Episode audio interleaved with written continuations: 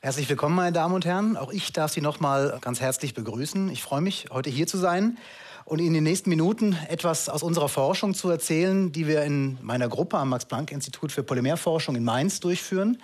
Ich leite dort die Gruppe Funktionelle Polymere. Polymere wird für die meisten von Ihnen ein Begriff eher unter dem Wort Kunststoff sein oder vielleicht sogar Plastik. Und in unserer Forschung sind diese Kunststoffe nicht immer nur synthetischer, chemischer Natur, sondern können auch biologischer Natur sein. Normalerweise Kunststoffe, die mit denen uns der Alltag umgibt, sind aus Erdöl, aus fossilen Ressourcen gewonnen. Wir alle kennen die Nachrichten, ähm, dass diese langlebig sind und sich in Weltmeeren als, äh, als Müll anlagern. Aber es gibt auch sehr viele biologische Polymere, biologische Makromoleküle. Und das, was uns vor allem ausmacht, ist die DNA. Die meisten werden wissen, das ist der Speicher unserer genetischen Informationen. Aber es gibt noch ganz andere Biopolymere. Zum Beispiel sitzen Sie gerade auf einem, das ist Holz. Ein Holz besteht aus Zellulose und aus Lignin. Und diese beiden Biopolymere sind auch das, was äh, wichtig ist für das Projekt, was ich Ihnen vorstellen möchte. Und zwar haben wir uns gedacht, können wir diese Biopolymere verwenden, um etwas in der Landwirtschaft zu verändern. Und bevor ich auf das Thema eingehe, würde ich Sie gerne noch mal gedanklich mitnehmen in einen Supermarkt. Wir gehen rein. Wir haben überall Obst, Gemüse. Ein Glück, dass wir in Deutschland unser Lebensmittel in Hülle und Fülle zur Verfügung haben. Aber da stellt sich schon die Frage, wo kommt das denn eigentlich her? Natürlich kommt es aus der Landwirtschaft. Es kommt von Bauernhöfen. Aber die Bauernhöfe sind natürlich heute längst nicht mehr der idyllische Bauernhof, den wir uns gerne vorstellen würden. Das ist Chemie, das ist ein effizientes Unternehmen, was geführt werden muss. Wir können uns nicht erlauben, eine Ernte ähm, zu verlieren. Und deswegen muss gespritzt werden. Es wird in der Landwirtschaft gespritzt gegen schadhafte Insekten, gegen Pilze und gegen andere Krankheiten, die die Pflanzen äh, oder die Ernte sonst minimieren würden. Und die meisten werden in den Nachrichten gehört haben, dass natürlich dieses Ausbringen von so vielen Chemikalien auch für die guten Insekten, die wir behalten wollen, problematisch sein kann. Aber wir können auch mal eine andere Seite uns ansehen. Es ist vielleicht einfach, automatisch mit dem Traktor durch die Felder zu fahren, die Chemikalien auszubringen. Aber sehr viel kommt gar nicht dahin, wo wir es eigentlich haben wollen. Es wird entweder direkt vorbeigesprüht oder beim nächsten Regen weggewaschen. Also nicht sehr effizient, ähm, so viel Chemikalien auszubringen, die kommen da gar nicht hin, wo wir sie eigentlich haben wollen. Einen anderen Grund, den kennen wahrscheinlich die meisten gar nicht. Es gibt auch Pflanzenerkrankungen, besonders Pilzerkrankungen, die sitzen jetzt im Innern der Pflanze, besonders im Stamm von Pflanzen und zersetzen die Pflanzen bei lebendigem Leib von innen. Die ernähren sich von diesen Biopolymeren im Holz, von Zellulose oder von dem Lignin. Und diese beiden Punkte haben wir uns angenommen, können wir zum einen das Spritzen nicht ein bisschen effizienter gestalten, selektiver ranzukommen an die schadhaften Organismen, vor allem Pilze. Und können wir nicht auch vielleicht gegen Krankheiten was tun, gegen die man mit Spritzen nichts mehr anrichten kann? Und da können wir uns vielleicht zuerst noch mal fragen, was tun denn wir, wenn wir zum Beispiel Kopfschmerzen haben? Wir nehmen eine Tablette. Auch vielleicht nicht der effizienteste Weg, unseren Körper komplett mit dem Wirkstoff zu fluten. Wir wollen ja eigentlich, dass er im Kopf ankommt, aber so kommt er auch in Armen und Beinen an. Aber bei einer Kopfschmerztablette mögen die Nebenwirkungen jetzt relativ gering sein. Wenn wir an Krebsmedikament denken, gibt es da wesentlich offensichtlichere Nebenwirkungen, die wir nicht haben wollen. Deswegen hat die Medizin schon seit einigen Jahrzehnten den Begriff der gezielten Wirkstofffreisetzung und des gezielten Wirkstofftransportes sich auf die Fahnen geschrieben. Und da werden kleine Nanopartikel chemisch gebaut. Die werden chemisch so programmiert, dass sie wissen, wo sie hinzugehen haben und wann sie ihren Wirkstoff freizusetzen haben. Und genau dieses Konzept haben wir jetzt übertragen in die Landwirtschaft, dass wir also in Pflanzen Nanopartikel, Nanodispersionen nennen wir das, injizieren können, um wirklich aktiv gegen diese Erkrankung was zu machen. Wir sind jetzt nicht die Ersten, die Wirkstoffe in eine Pflanze reinbringen. Aber der Trick dabei ist, den Wirkstoff so schmackhaft zu machen, zum Beispiel für Pilze, dass er die auch wirklich in sich aufnimmt, dass der Organismus nachher Gar ausgemacht wird. Das können Sie vielleicht vergleichen, wenn Sie daheim Haustiere haben und die müssen Medikamente nehmen. Der Hund wird die Pille nicht fressen. Was macht man normalerweise? Man drückt sie in ein Stück Fleischwurst zum Beispiel rein und dann isst sie der Hund. Und einen ähnlichen Trick verwenden wir bei den Pilzerkrankungen. Und weil die Pilze genau diese Biopolymere abbauen, besonders Lignin abbauen in den Pflanzen, ist das doch unser Trägermaterial. Wir nehmen also diese Biopolymere, modifizieren die chemisch und können dadurch dem Pilz etwas Schmackhaftes vorsetzen. Das kann er in sich aufnehmen. Dadurch wird der Wirkstoff freigesetzt und dem Pilz nachher wirklich der Gar ausgemacht. Welche Krankheit haben wir uns hier vorgenommen? Unser Institut ist in Mainz, ist eine Weinregion in Deutschland, viel Riesling vor allem bekannt. Und wir haben also die Weinberge vor, vor, vor den Haustüren quasi des Institutes. Und deswegen haben wir uns auch eine Weinkrankheit angenommen. Wenn hier Weinliebhaber im Raum sind, haben Sie vielleicht schon mal gehört, SK. Das ist eine weltweit auftretende Krankheit im Weinbaum und das befällt Reben. Und da kann man momentan nichts gegen tun. Wenn der Winzer momentan durch die Weinberge läuft und manche Pflanzen sehen schon aus, als wäre Herbst, Blätter sind braun, Früchte sind äh, schon verdörrt, sind das typische Symptome für SK als Krankheit. Und genau bei dieser Krankheit sitzen Pilze nur im Stamm von der Weinrebe und zersetzen den Stamm von innen heraus. Wenn der Winzer das sieht, kann er nichts machen, außer die Pflanze zurückzuschneiden und im schlimmsten Fall die Pflanze rauszunehmen aus dem Weinberg.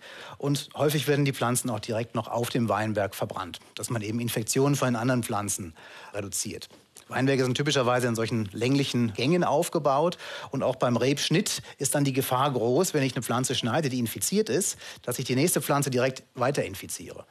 Das heißt, es ist echt ein Problem und man schätzt, dass in Deutschland ein Schaden von 50 Millionen Euro pro Jahr entsteht. Man schätzt weiterhin, dass etwa ein Prozent der Weinpflanzen sich neu infizieren pro Jahr. Ein Prozent klingt erstmal nicht so viel, aber eine Weinrebe hat ein relativ langes Leben. Die stehen 30, 40 Jahre auf dem Weinberg. Das heißt, hier summiert sich auch die Zahl natürlich dramatisch auf. Und man kann dagegen nichts machen. Wenn die Pflanzen infiziert sind, geht der Ertrag runter und die Pflanze sieht so langsam dahin. Es gibt auch noch eine akute Form dieser SK-Erkrankung, dass in einem Jahr quasi die Pflanze komplett umkippen kann und wir hier keinen Ertrag mehr bekommen können. Was können wir jetzt dagegen machen?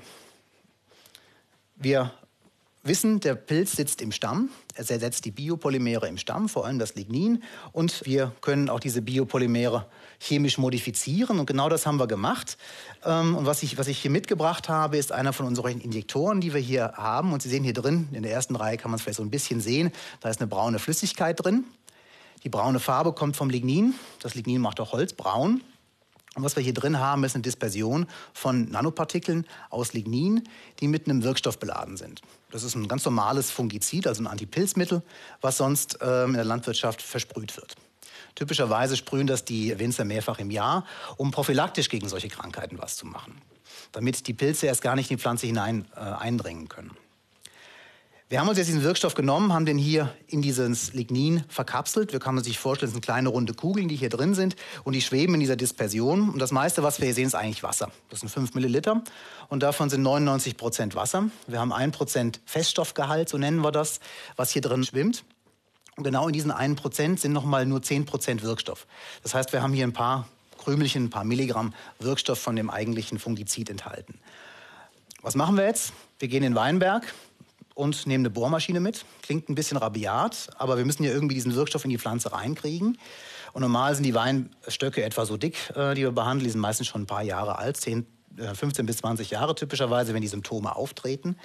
Bohren wir also ein Loch rein, klassisch 6 mm Loch mit der Bohrmaschine, etwa so 1, 2 cm tief. Und dann stecken wir diesen Injektor hier auf, auf die Pflanze. Und hier hinten ist so ein kleiner Stempel hinten dran, den kann man dann reindrücken. Da wird ein Druck erzeugt und dadurch wird die Dispersion in die Pflanze reingedrückt. Das dauert je nach Witterungsverhältnissen, dauert das Minuten äh, bis Stunden, bis das hier reingelaufen ist. Danach ziehen wir den Injektor wieder ab und versiegeln die Wunde mit dem klassischen Wundwachs, was man im Baumarkt kaufen kann. Was haben wir jetzt geschafft? Wir haben jetzt die Dispersion da, wo der Pilz ist. Das heißt, der Pilz, der den Stamm zersetzt, zersetzt weiterhin den Stamm, findet aber jetzt auch diese kleinen Partikelchen hier vor und er kann gar nicht anders, auch, als auch diese hier in sich aufzunehmen. Das sieht man ganz schön in Laborversuchen, wenn man die Pilze im Labor nur mit den Partikeln ohne Wirkstoff füttert, wachsen die viel besser, als wenn sie normales Nährmedium bekommen. Das heißt also, es ist wirklich ein Futter für den, äh, für den Pilz. Und wenn er jetzt aber hier ein Wirkstoff drin ist, also das Fungizid verkapselt ist, wird durch das, den Abbau dieses Lignins das Fungizid freigesetzt und dadurch kann der Pilz bekämpft werden.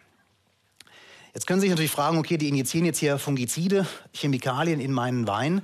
Finde ich ihn nachher auch in meinem Glas wieder. Haben wir natürlich getestet. Ähm, wir haben Trauben geerntet und wir haben den Wirkstoff gesucht. Wir haben ihn nicht gefunden, also ist nicht nachweisbar in den Trauben. Interessanterweise finden wir aber andere Wirkstoffe, weil die Testweinberge, die wir haben, werden natürlich sonst normal behandelt und die finden wir auf den Trauben, aber den, den wir hier verwenden, finden wir nicht in den Trauben. Wir haben das begonnen vor fünf Jahren äh, mit einigen äh, Pflanzen auf dem Testweingut. Und die haben wir dann jedes Jahr wieder angeschaut und ähm, sehen, dass von Jahr zu Jahr eine Verbesserung stattfindet. Also die Symptome der Trauben, die Trauben werden wieder schöner, die Blattsymptome gehen zurück. Und wenn man das von Jahr zu Jahr anschaut, sieht man, dass die, die vor fünf Jahren behandelt wurden, quasi gesund sind inzwischen. Wir machen also die Behandlung nur einmal, also nicht jedes Jahr, sondern wir machen das nur einmal. Und das scheint zu reichen, dass wir die Pilze, die im Stamm sind, ähm, alle aktiv erwischen können. Jetzt haben wir das Biopolymer hier drin. Wir haben den Wirkstoff freigesetzt. Wir wissen, dass wir nichts in den Trauben finden. Was wir aber auch wissen, ist, dass die Partikel transportiert werden im Stamm. Wir haben also auch von kleinen Pflanzen haben wir MRT gemacht, also bildgebende Maßnahmen, wie was man normalerweise im Krankenhaus macht, haben wir eine kleine Weinpflanze in so ein MRT-Gerät reingesteckt. Ähm, und wir sehen hier, dass die Partikel transportiert werden haben wir durch ein Kontrastmittel vorher beladen und die kommen eben nur in dem verholzten Bereich voran. Das ist jetzt eine Methode, die haben wir angefangen bei Wein, ist natürlich nicht auf Wein beschränkt. Sie können das jetzt sich überlegen, alle mehrjährigen Pflanzen vor allem sind hier interessant. Natürlich bei einjährigen Pflanzen ist der Aufwand sehr wahrscheinlich zu hoch. Wir gehen immer noch händisch in den Weinberg hier rein, machen also ein Loch hinein, was auch ein Vorteil sein kann weil wir natürlich auch selektiv uns die Pflanzen rauspicken können, die Symptome zeigen. Dass wir also nicht alles einfach komplett versprühen. Wir können aber auch hier andere mehrjährige Pflanzen uns anschauen. Zum Beispiel im Obstau gibt es diverse Krankheiten. Und vielleicht hat der eine oder andere in den Nachrichten gehört von der Rußrindenkrankheit, die viele Ahornbäume vor allem dieses Jahr befallen hat. Aufgrund des letzten heißen Sommers auch eine Pilzerkrankung. Und hier sind die Pilzsporen sogar schlecht oder schädlich für den Menschen. Ich denke mir, auch dafür könnte das Konzept verwendet werden. Und das versuchen wir jetzt gerade weiter zu testen, wie wir hier eine solche Methode verwenden können, um andere Pflanzenerkrankungen zu behandeln. Und ich hoffe, damit konnte ich Ihnen zeigen, ein ganz anderes Bild von der Nanotechnologie, die man vielleicht sonst so im Kopf hat, dass man hier auch mit einem relativ simplen Plastikinjektor was gegen aggressive Pflanzenerkrankungen tun kann. Und wir haben jetzt zum ersten Mal die Möglichkeit, wirklich diese eine Krankheit aktiv zu behandeln. Aber ich glaube, dass wir hier auch viel mehr noch tun können, um das viele Ausbringen von Chemikalien in der Landwirtschaft drastisch zu reduzieren. Damit möchte ich mich bei Ihnen bedanken.